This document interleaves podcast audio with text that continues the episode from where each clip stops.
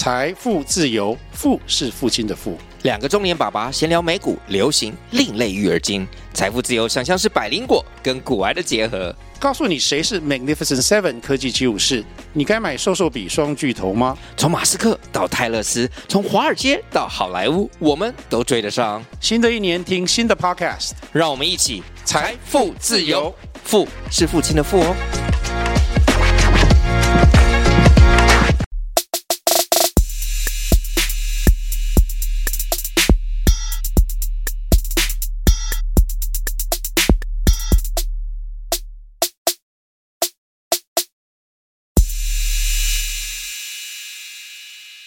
嗨，大家好，欢迎回到加密货币千万交易员的呢喃，我是主持人 Setos，在我旁边的是千万交易员 Crypto。嗨，本集资讯由前股票操盘人、加密货币千万交易员以及研究员组成的呢喃猫投资团队提供。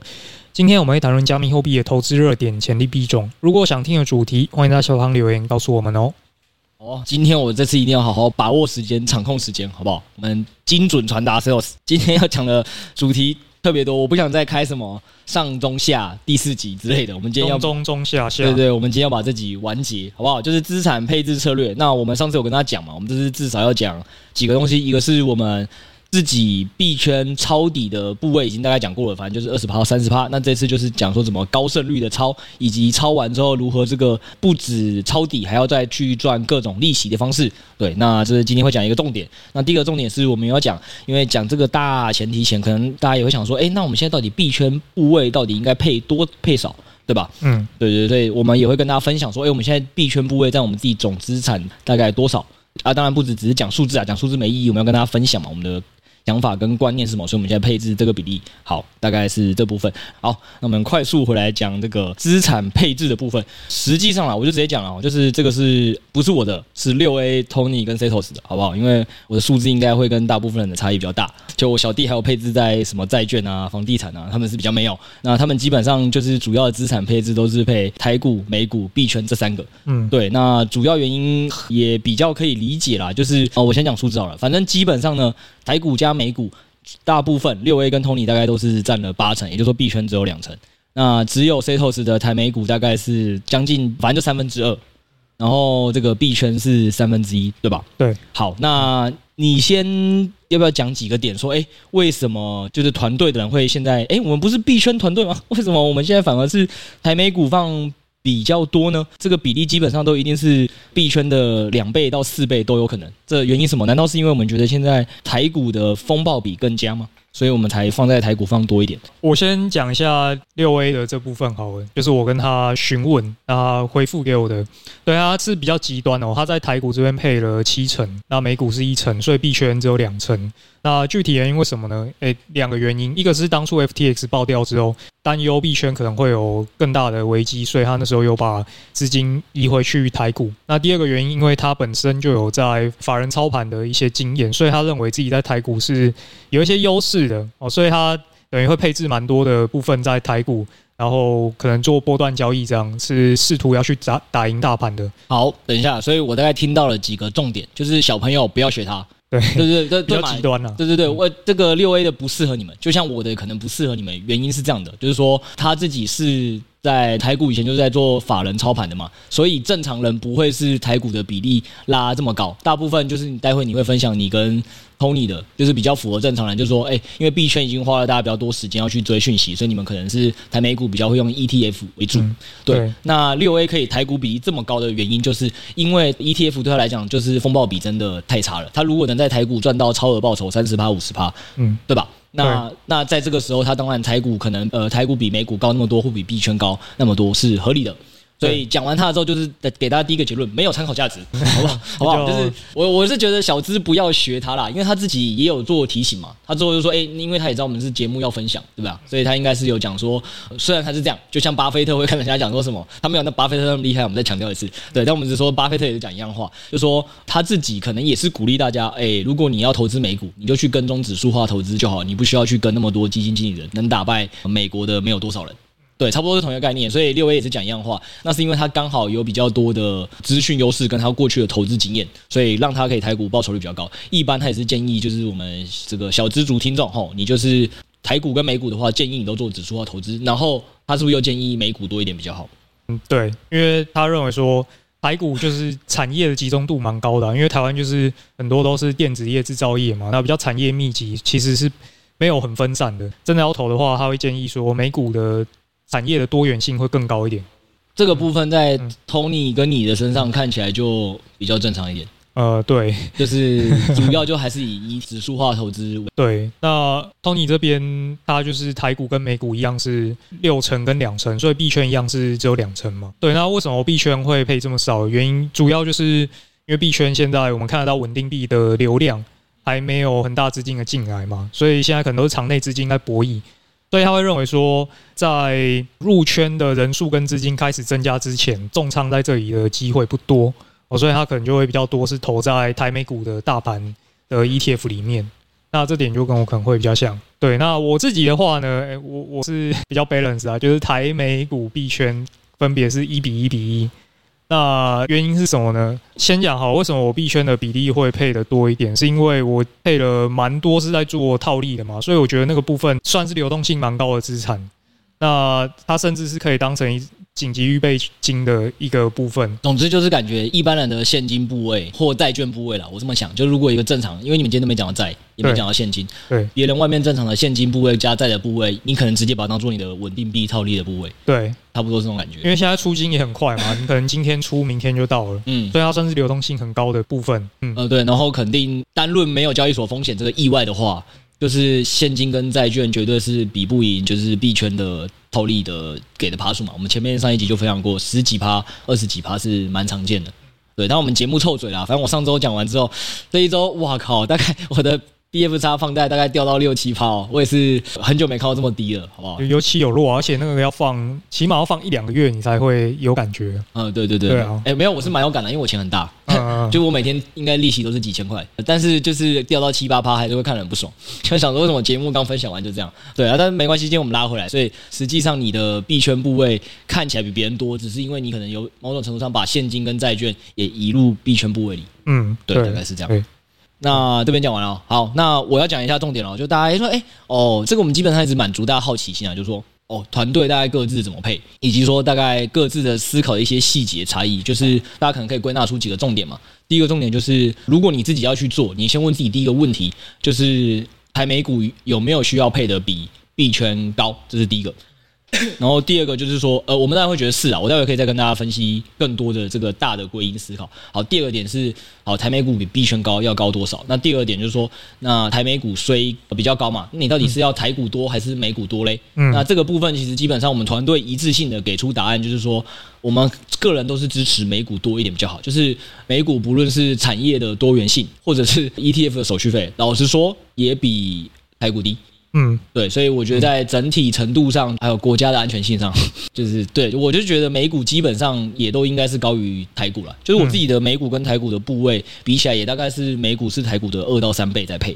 嗯，对，我自己本身也是，所以实务上就跟大家讲说，哎，如果你你们今天真的不是像六 A，感觉是说那种，也不要说，因为他就是之前就是做股票操盘这个职业，所以他有比较多的经验值跟讯息。就是如果你自己你自己公司的产业那边，如果你对上下游产业面有当然比较多的资讯优势，我们不是叫内线哦，这叫资讯优势。那你当然台股可以配多一点。那如果你就是真的一般很 normal 很 normal 的听众，你也没有这个，那我们就建议你就是美股多于台股比较好。然后第三个我们也会给的直白建议就是。先不要妄想打败大盘，在台美股，就是你已经花很多时间在币圈这赚这些超额报酬了，在这个地方就是花比较多时间就可以。台美股你可能就是放指数化投资，稳稳的赚个这个过去历史嘛，大概就是年化七趴八趴差不多。其实已经过了二三十年，你也可以慢慢的资产稳定上升了。所以先前面三个小结论送给大家，好不好？大家就可以。是自己思考一下，你自己的这个现实世界资产配置要不要这样配？好，那我们再帮大家拉到一个更大的哦，就是免费帮大家上课。虽然这个我好像基本上节目每一阵子就跟大家讲一下，为什么我们要做资产配置呢？然后为什么这个台美股的比例，我们到现在都会觉得是币圈的两倍三倍呢？我们有没有哪一天会把币圈部位拉到比台美股还高呢？对吧？这个问题可能是听众也会好奇的嘛，虽然现在知道我们的数字是这样，但是可能会想说，哎，我想要更知道一个背后知根知底的原因，就是知道这样做好不好，然后以及我们之后什么时候会把币圈的部位往上拉。好，所以这个呃，我们今天要分享的重点。那这个部分基本上是这样，就是我们财务学应该都有教过嘛，或理专都有讲过嘛，就是看你的年龄啊，你如果三十岁就股七再三啊，啊，你如果现在二十岁就股八再二啊，对吧？年龄越年轻，你就风险资产多配一点啊，嗯，对吧？对，他是不是都这样讲？对啊。那这个我们节目以前已经很多次都有分享过了，就是说这个真的不是理专在话术你，这是真的有长期的这个财务理论的。知识去研究去支撑的，就是你只要大学是念商管的，或你修过这个，应该都知道它是对的。那原因非常简单哦，就是跟大家讲一个最基本观念是这样，就是说为什么一定要资产配置？我们今天都讲的比较简单，因为我们今天节目要讲很多细节。资产配置的好处就是说，我们如果只拥有单一资产，比如说我只有币圈资产，对，那 BTC 下跌五十趴，那我下一次要让资金回来，就要等它翻两倍，对吧？嗯、那如果它下跌七十趴，可能回来就要三倍。老实说，遇到下跌五十趴跟七十趴。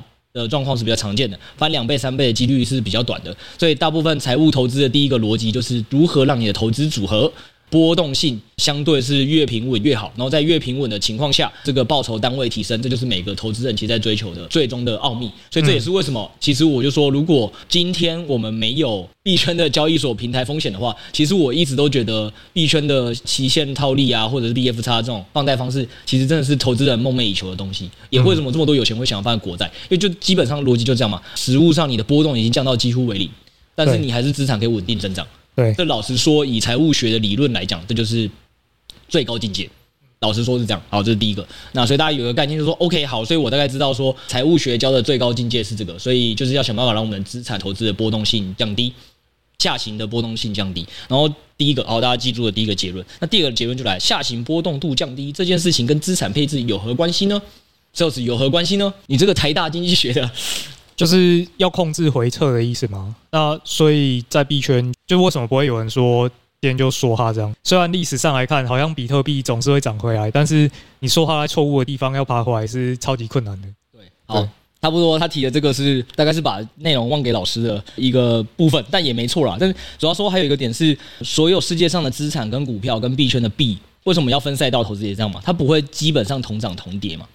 大部分不会啊，但币圈当然特别明显，就是 BTC、ETH 在涨的时候，基本上山寨币会乱喷，但大部分其他资产是不会的。所以财务学这个终极理论就跟你讲说，为什么股债是适合搭配的呢？因为股跟债过去大部分几乎是为负相关，或者是基本上是无相关。就是说，股票下跌的时候，可能债券正在上涨，所以它是不是就可以抵消你的下跌波动？大概就这样，所以这是股票跟债券。那如果你可以再增加，为什么我刚才节目一开始跟大家讲说，为什么我又有币圈，我又有房地产？那原因就是这样，因为当你加的项目越多，理论上相关性就一定会越低。理论上，理论上对，当然这个细节我们就不做太多分析。所以在相关性越低的时候，通常你就有办法去让不可能四五个资产都同涨同跌，因为他们背后的涨跌的逻辑不一样，这是资金流向流来流流去嘛。对，所以在这个前提底下，你资产配置越分散，其实或者是你这个配置的是这个负相关或相关性越低，通常你的单位报酬就会越高。大概目标这样，所以这就是为什么大家一定会去做资产配置。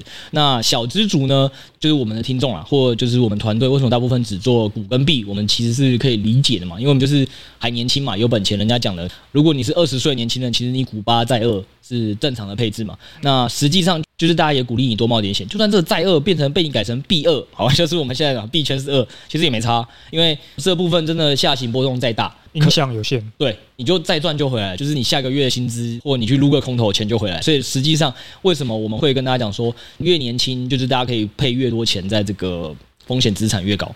对，大概基本上大逻辑就是这样。那这是一个，那再下一个前提就是，那为什么现在我们应该是股票高于币圈，而不是币圈高于股票呢？我给出我的想法。好，原因是因为我觉得大家应该都可以想见，就是今年来讲，股票理论上上涨。报酬的几率跟期望值是有机会，这个风暴比高于币圈的，就是刚才 Tony 有分析的嘛，有分享为什么他现在币圈没放那么多，就很明显啊，那个外面的筹码就是资金是没有流入的嘛，这我们上次有跟大家分享嘛，然后你说那个上一集也跟大家讲，你说那个投资喜欢看价量的关系，而、啊、我们的价也没有再创新高，嗯，啊那个量看起来也是惨惨惨，筹码面也不好，然后这个基本面的操作利好，好像减半论述也是明年才会发生。种种都让大家知道说，币圈老实说，今年要爆喷的几率是偏低的。对，那大爆喷的几率是偏低的，所以然后在我们刚才讲的，为什么还是会在币圈配二这么多？就像我跟 Setos 一样哦，原因就是因为我们觉得虽然事件型部位少一点，底仓部位少一点，但是稳定币套利的那五六十趴，其实某种程度上是比外面的现金跟债券，就理论上撇除这个平台风险的话，其实是这个风暴比更好的。所以我们其实大概加总起来才会是配这个比例。好，这是我们讲币的部分，所以币一定会比较少。那股票呢？股票状况我觉得是这样，大家应该都有听过啦，就你财经节目财股看多，应该也会听过一个论点，就是什么蓝灯买股票，红灯数钞票。嗯，对，他意思就是说，你景气差的时候，你就多买一点股票啊。这个时候基本上你你用想就知道，它这个时候通常价格比较便宜，因为景气差的时候，这个本来基本面就差。就算出来的那个 EPS 就差，然后在这个时候可能投资人情绪也不好，也不会给他多高的这个本益比的预期，所以这样算起来之后股价就会偏低。然后等你那个景气蓝黄灯往到跑到红的时候，对不对？哦，景气已经好很久了，那那时候都会对未来的这个产业一那个获利非常的乐观。嗯，然后这时候本益比通常也会给的比较高。嗯，所以你在这时候卖呢，其实就可能会卖的一个好相对好价钱，这都是相对。所以台股到目前都还是蓝灯。今年有对到啊，就是刚开始蓝的时候确实蛮低的。哎。我就是从那一颗蓝灯开始买，而且我在节目上就讲了。嗯，我在大家可以回去翻十二月的 Podcast，对吧、啊？所以虽然说有人觉得景气蓝灯这个东西是在看后照镜开车，但是 anyway，今年确实超在那个时候是蛮漂亮的。我十二月的 Podcast 跟一月 Podcast 至少各讲过一次。我现在在定期定额台美股，大家给我回去翻，可以回正，好不好？对、啊，因为当时当初应该没有人想到美股跟台股今年会涨成这样吧？就那时候也不敢抄啊。我就是用，不是啊，我就是觉得，我就是相信景气蓝红灯的理论啊。对啊，所以我是真的这样做的。嗯嗯，对，但但但我我也先讲了，就是说，还是回到最根本逻辑是，就算这个东西有效，因为 Sales 待会也会跟大家教抄底的方法。即使我是相信蓝红灯有效的，哎，像像 Sales 可能他是相对还觉得是后照镜，这没关系，就是不是每个人都相信指标嘛。但即使我觉得它有效，我也是分批，因为。就像他讲，我也不知道是第一颗蓝灯最低还是第二颗蓝灯最低。然后历史上告诉我就是这种。我那时候为什么打算分批套？原因是因为我大概知道历史上针对这种事情，大概蓝灯都是要呃会维持很长，就是可能六颗、九颗、十几颗以上。历史事件来看，就你如果去看过历史事件的话，对，所以我那时候觉得哦，好，反正这是一个漫长的蓝灯，你就慢慢分批抄就可以了。对，所以大概是这样。好，所以讲回来就是说，呃我们刚才已经讲过了，因为币圈基本上今年本来我们就没有多看好。对，就该就是上周都讲过的，不论你用筹码面、基本面、这个呃消息面，各种价量都没有比较好。对，但是这个台美股呢，基本上是可以用这个蓝红灯理论，然后或者是过去其实大家看到说这个 Fed 在这个紧缩的中后段的时候，本来其实美股可能不一定会长得像今年这样啦，但就是说就是本来就是会上涨几率是偏高的。对，所以在种种因素下，相对于币圈，就会觉得台美股那时候是相对比较有吸引力。所以大概这是为什么我们股跟币会是这样搭。然后，所以现在问题回来，什么时候我们有可能把币的部位拉得更高，或比股高呢？基本上六 A 就给大家一个概念，对吧？他说先两个，其实你没有必要一定要先急着把更大的钱拉进来，因为其实你想要拉高你的这个投资部位，其实有一件事情是可以透过杠杆的，你只要控制得好。那进阶了，进阶玩法，对对对，对，一般人控爆了就会变成 直接加大亏损。好，对不起啊，我就帮他分享一下嘛。有些人如果想用，还是可以用，就是你还是可以，比如说用个两三倍的低倍杠杆，你只要这个控好波动度的话，那实际上可能他觉得你也没有必要说一定要把钱打入嘛，因为你就想说，哎，我现在如果想要增加我的币圈部位，你就杠杆多开个一倍，那可能币圈部位就增加了，这是一种。所以他在观察景气好的时候，他可能币圈部位。就可能会先用这种方式。那如果真的觉得景气太好了，那可能就会真的把钱移进来，然后去做期限套利啊，或者做一些更明确的抄底的一些做法，对吧？对。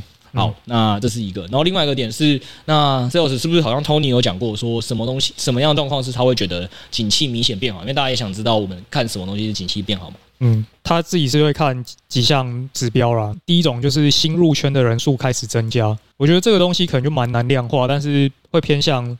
呃，你看社交媒体的排名啊，或者是搜寻量啊，或者是 App 的下载数这些比较间接去推敲的方式啊。那第二种就是稳定币存量开始增加，这个就明确的数据可以看嘛。那第三种等于这个就是筹码面进来嘛，对。然后第一个基本上也差不多，第一个人数进来也是筹码面上来啊，人来多了，不管他钱多钱少，都是筹码面在上升。嗯，对。只是你提醒大家说，这个可能相对稳定币没那么好监测。那要监测方法就是去应用程式下载那边去看一下这个增长的速度有没有改变。嗯，对。看一些币圈交易所的这个增长 App 下载增长速度有没有改变。对。那第三种就是最近一直在闹的监管，能不能真的落地，有一个明确的机制，哦，让大资金比较容易进来嘛？第四个就是出现大论述，所谓大论述，就是像 DeFi Summer 或是 NFT Summer 那时候，真的能让大家疯狂起来的东西，大概就这四种指标。嗯，对，差不多。其实大家应该也听得出来，Tony 讲这些基本上就是看有没有机会让圈外的筹码进来。那后面讲的明确的监管机制，或者是减半新论述啊，或者真的是 DeFi NFT 这些吸引圈外的新论述进来。总之一句话就是，总要有一个值也好的值变，或者是一个明显观察到数据上的量变哦，就确定、嗯、啊，确定了我们再拉高部位，没有必要去猜，大概就这样。所以我们基本上呢，没有意外的话，二零二三年下半年应该。除非我们刚才讲这四种征兆，我们应该这个股跟币的比例，就是我们刚才讲的股应该是会大于币的。嗯嗯，好，那就是我想恭喜这个投资新听众，可能以前没有听过这些资产配置啊，或者是这些呃台美股怎么配置的想法，让我们跟大家做一个分享。好，我们要回正常的回到我们一个币圈节目了，好不好？那你要来教大家有什么抄底的好的工具？对，哦，那我还是想插一个题外话啊，就是这个有机会再讲，就是我还是觉得。房地产有太多工具是更好用的，对，你说因为杠杆可以拉很大，不是不是不是杠杆，是是是年轻人的优势。这个我有机会再讲哈，你去研究一下青年安心贷款，嗯，你就会发现有很多好有趣的操作。那几岁以前才来得及？哦，青年安心贷款现在呢，只要你名下没房都叫青年，到你死前都叫青年，死前都叫青年。政府其实不买了，对对，政政府的好像现在新的法规我记得是这样。嗯，那这个之后再跟大家分享分享一下，对对对。OK，我们就回来说底仓有没有什么样的指标或是工具可以做使用？那在这个部分，因为我们配置的是底仓嘛，我们希望说周期可以长一点，频率可以低一点，心力可以花的少一点哦。所以这边就跟大家介绍一个 MVRV 的指标，诶，它全名叫 MVRV Z Score。对，那我们之后会再写一篇比较详细的文章放在下面给大家参考。那这个在其实，在去年年底。到今年年初的时候，应该有跟大家介绍过。然后它是一个大周期的比特币指标，所以它主要就是看比特币的，它会去比较两个数据啦。那基本上这个数值越大呢，代表这个市场上大部分人都在赚钱，很 crazy、很泡沫的时候嘛。那这个数字越小呢，就代表市场上可能大部分人都在亏钱了。哦，这时候可能是相对的底部。那极端一点，它甚至会到负值哦，所以参考基准呢，我通常会看进入负值的时间点是什么时候。那这个指标为什么会呃，我自己蛮喜欢的，是因为它在过去多个大周期的底部都是有抓到的哦，包含说二零一四、二零一五这个底部，那二零一九这个底部，以及二零二零哦三一二那时候疫情爆发的这个底部，以及我们最近一次 FTX 崩盘后的这个底部。基本上都是有抓到的，就是近几年都有抓到意思。对，OK，对听起来很神。对，但他不会说买的极度漂亮，就你一买完就开始弹，我不太可能有这么有这么神的指标，我自己留着用。对、嗯，就是买在相对低点而已啊。对，呃，我们我们就讲最近这一次啦，就是 FTS 爆掉之后，抄的时候是抄在什么时候？他在去年 Luna 崩跌的那个时候。其实就已经跌到负值了哦，它在零轴这个上下波动波动，那那个时候价位大概一万九到两万嘛，后来就在这个期间盘整嘛，后来 FTS 又爆掉嘛，再跌到一万六这个底部哦，所以你在那个区间去抄的话，大概会吃负二十 percent 到负三十 percent 的回撤。哦，那我们到现在期望报酬是不是已经翻了将近一倍了？对，接近翻倍了，所以这个风暴比还是可以。对，所以这个指标基本上它的用法就是你看到它。转负的时候可以开始分批定投，我不要一次打进去，因为就是它通常往下跌会有一个延续性啊，你有可能再继续吃损，所以分批打会是比较好的一个做法。对，那通常过往也是会有呃几个月的时间给你去抄。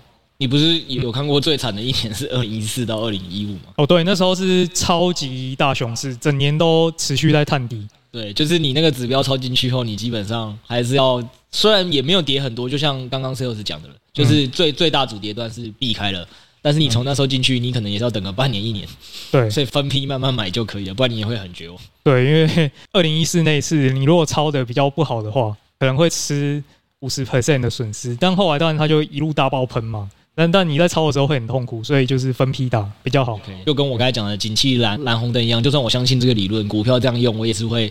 不可能一颗蓝灯打完嘛？对啊，就是投资基本逻辑，就是没有什么东西应该你一次性打完。你光一次性打完这件事情，除非你本身是懂得那个什么要看够长周期的，嗯，对，就是也一次进而已，也就只出那一次，甚至不出。否则基本上你是有想要做波段的，你都不适合一次打进，也不适合一次卖完。嗯，对。那看这种指标，通常就是分批打嘛。那你的期望的周期可能就是报到下一个牛这样子。对，那如果这个指标大家觉得还看不满意的话，是不是还有另外一个指标可以交互的使用？嗯，就是这个也是最近六 A 写在 PPA 的，然后也算是一个老的指标了啦。那这个指标就像你刚才 NVRV Score 是差不多，就是逻辑也是就是看现在市场。乐不乐观？我讲简单一点，我先不讲它什么计算，反正它逻逻辑就是看市场乐不乐观。那基本上市场偏乐观的时候，就会像刚才我们景气蓝红灯那讲的一样，就是说，反正市场偏乐观的时候，基本上呢就是泡沫的蛮高的时候。那这个市场蛮不乐观，情绪很低迷的时候，那这时候通常就是个价格比较便宜的时候。所以为什么我会跟大家讲指标很重要，就是这样，因为通常你觉得如果周遭环境都很低迷的时候，通常你就不会敢抄底嘛。对，可是其实实际上就在市场情绪很很低迷的时候，你去抄底，那这个时候其实风暴比会是比较好的。实际上呢，这个 PPA 六 A 也回测过，过去就是用这个指标哦，你大概有多久的上车机会？基本上都是好几个月啦，所以就是蛮适合那种就是觉得诶加入币圈，但是你觉得自己时间还是没那么多，你平常是上班在很忙啊，或你这要照顾小孩、老婆很忙的人啊，对，那你可能可以用用这个。嗯，对，就是是可以有好几个月的上车期的，所以时间应该是蛮够的。那上完车，基本上我觉得也跟 Sales 讲差不多，就是几乎都是主跌段已过，大概就是你分批打的话，大概就是在就是跌幅就是相对二三十趴吧。但最后的风暴比都有个好几倍，因为就是在等牛嘛。然后六 A 有在里面有跟大家分析为什么这个指标不应该，就是你可以拿来做判断相对低，但你不应该判断相对高，好不好？差不多是这样。所以如果你想了解这些原理的话，就是 Sales 已经免费送大家一个。NVRV Score 的指标了。那如果你还想知道六 A 的这个抄底指标的话，那就是可以再看我们的 PPA，哇，让自己抄底的时候更有底气，然后可以逆情绪，不要再当那个韭菜。嗯，好，对，那这个是指标的部分嘛？那工具的部分，有一种工具是我们可以使用的。哦，什么工具？马丁格尔。哦，马丁格尔哦，这个哦不讲。马丁格尔呢，这个东西应该是在一百三十八集的时候有跟大家分享过，三月的哈，三月的 Podcast 节目，反正三月的 Podcast 节目大家可以回去听一下，应该是因为 OKS 爸爸请我们体验他的新产品，所以我们有针对这个马丁格尔简单讲了一下原理以及。呃，但是至于点位怎么抄，我记得详细的，我应该那时候我们是写在 PPA，对，但是但是马丁格尔那时候应该是有跟大家连续分享两三周吧，因为就是那个请我们的宣传是比较久的，我们基本上有跟大家讲很多种马丁格尔的玩法，嗯，对，所以大家有兴趣的可以先回去听一下那那几集，嗯，对，反正这是一个又相对蛮进阶的操作策略，对，它的逻辑基本上很简单啦，就是说大家肯定都希望一件事情嘛，就是说抄底的时候，因为刚才寿司讲说要分批抄。对对，但是分批抄，其实你更希望是月底的时候你抄越多。嗯，对，所以他基本上就是在讲这个逻辑，就是说，诶，教你怎么在台积电两百的时候，就是抄的比台积电三百的时候，这个抄底抄的多。那你理论上你一定会知道说，两百的那个报酬未来一定比较好，以及它的风险性也一定小于三百，所以它是一个完全很合逻辑正确的。策略对，只是说那个实际上你要这样真的这样做到，其实人工要去算是比较困难的。那就是 OKS 交易所那时候就是有类似这样的工具，其实现在也蛮多交易所这类的工具了。就是说去用马丁格尔去去做一些抄底策略的话，其实实际上是还蛮不错的一种抄底方式。嗯，那通常我们抄底的时候，现在一般人除了配比特币，还会配以太币吗？那只是比较可惜，就是以太币通常比较没有这种大周期的观测指标啊。但是呢，因为你知道加密货币的相关性都是很高的，就是通常会同涨同跌啊，所以现在看到比特币可以抄底的时候，通常以太币我们也会配一点嘛。那以太币有没有什么方法可以抄底之后，还让它再生更多的以太币呢？诶、欸，但我刚才有一个小小推翻的，对。对，以太币确实没有一个那种指标去去观察，对，但是以太币有我们家的明灯会帮你指引方向，明灯，对，嗯。第一层会不定期的帮你搞一个升级出来。呃呃，对，升级前的几个月，嗯，就是进去抄也通常是相对低点。呃，对，不过那个就是偏波段嘛。对对对对对，对还是不错啦。嗯，对对对对，所以以太币也有。对，那我们现在当然再讲回来，就说 Sales 就是要跟他讲，所以抄底已经给了你几种指标去抄了。那实际上抄完之后，怎么样去可以去赚更多的利息？嗯，对，那三种方式跟大家分享一下。那第一种最简单嘛，就是你在交易所直接质押。那这个就是因为以太币现在转型成 POS 了嘛，所以它质押就有利息可以领哦。那它这个会随以太坊的交易量去浮动，就大家如果炒图片炒得特别开心的时候，你也会领比较多。但是现在大概就四趴啦，那它平时可能四趴、五趴、六趴到七趴都有可能哦。所以这个是简单那又蛮稳的一个方式，除非交易所挂了，不然你就点两下，你就质押进去领四到七趴了，这是蛮简单的。第二种方式呢，就是做链上的质押。哦，那这个就是像 Pando，Pando 这个协议之前也跟大家聊过了。那简单讲，反正你以太币放进去，你做提供流动性的这个人，他一样会给你 Pando 币的奖励。对，目前年化大概是十 percent，这个其实蛮香的。你一般在外面高股息定存股，应该很难找到十趴的。对啊，不管是以太币还是长期理论上，就你会相信币圈长期看涨才会投嘛？那以太币的报酬又很惊人，嗯，对，所以这个本身是蛮香的。对，那第三种呢，这个是比较进阶的操作，就是你拿以太币去质押，那你借稳定币出来去做我们之前讲的那些套利哦，因为现在借贷利率很低嘛，你借 U 大概三四趴而已，那你拿去做套利，可能可以套个二十趴、三十趴，所以你等于是在赚这个利差哦，而且你以太币还一边同时在生利息。所以你等于两边互抵嘛，你有点像在零成本借款这种感觉。对，不过这个就比较，就是你还要控杠杆啦，所以可能心力会花的比较多。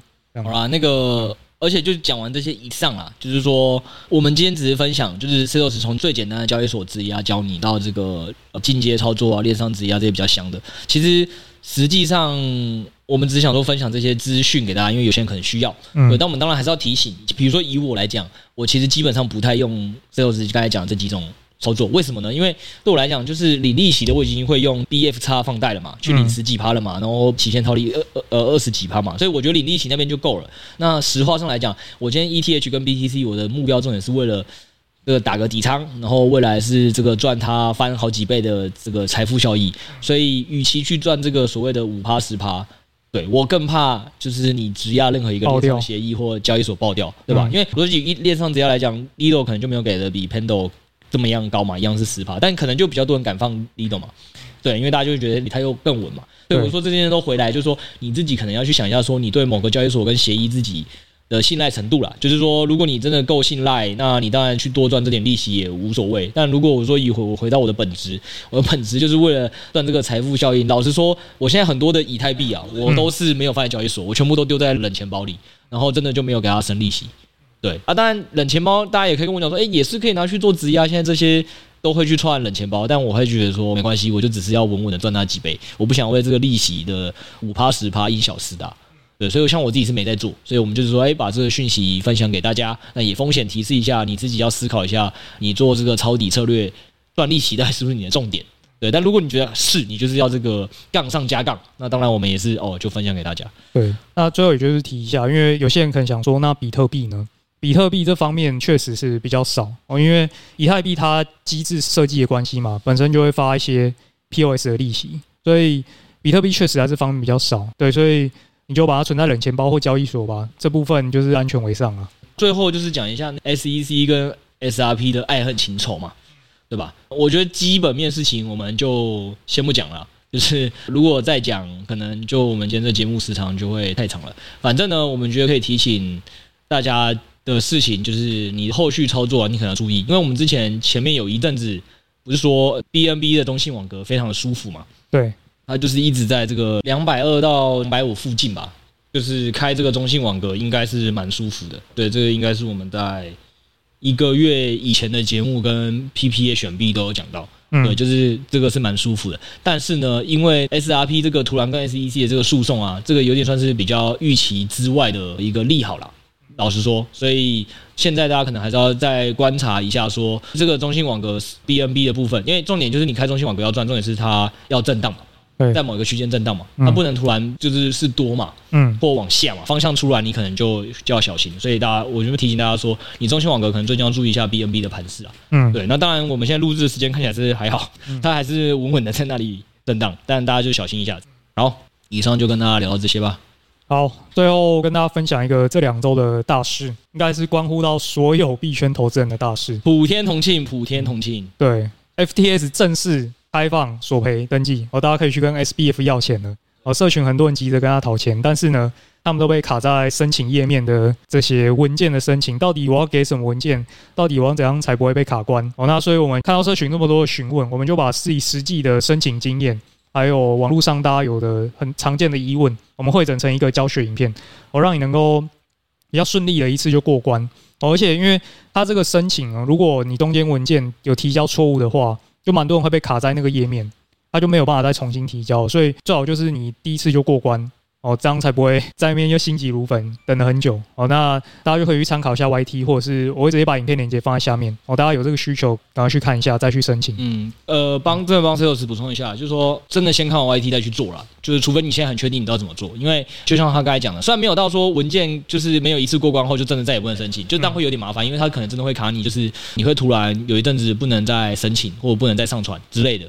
就是你可能要再去写信找官方，然后你也知道现在官方的信箱应该是爆了，一堆人都说什么回信超慢啊，根本没再回啊之类的，所以建议你还是先了解整个实际流程，去 YT 看完一遍，知道要准备哪些文件比较容易通过，该怎么申请不会漏，那你再去做哦，这样子应该还是对你比较好。然后再就是另外也要跟大家讲啦，就是我们的这个两周年庆的礼盒，对吧？嗯，周年庆的礼盒就是 Podcast 有留言的，我们都会寄送给大家礼盒，所以记得要在周四的中午十二点前去填表单，我这样我们才能够安排后续的出货。对，我们这已经公告一阵子啊，就想说 Podcast 再跟大家提醒一下。就是说，因为厂商也有一个他要出货时间嘛，所以趁今天上架前，大家听到还有时间可以去填，赶快记得去填。对，然后呃也还好啦，因为本来那时候就想说周年庆这东西也是希望就大家都开心，所以本来就预期是说就是在任何渠道有来参加留言跟我们互动，我是都希望都送，当然也不敢一开始就先讲，到时候突然来个几千份我就挂定了，突然有两百个俄罗斯人，对对对，就死定了。所以想说啊，没关系，就是还是先跟大家讲用抽的，但实际上因为那个人数我们还扛得起啦，哦，付得起，就想说那就每人一份嘛，让大家开开心心。所以恭喜每个有来跟我们互动的，那就真的记得要来填了，好不好？因为我们礼拜四也是要送给这个厂商，让他可以出货了。我们也不能在在厂商那边放太久。对，好，以上今天就这几则资讯，那就祝大家这个这个下半年的这个加密货币资产的配置，听完这三集之后，你会对自己的配置有个比较明确的想法。那如果还是听完之后有很多想跟我们讨论的，跟这个建议的，欢迎来我们的免费的公开赖群给我们建议跟讨论。以上就是这一系列这三集的节目内容，谢谢大家，我们下周见，拜拜，拜拜。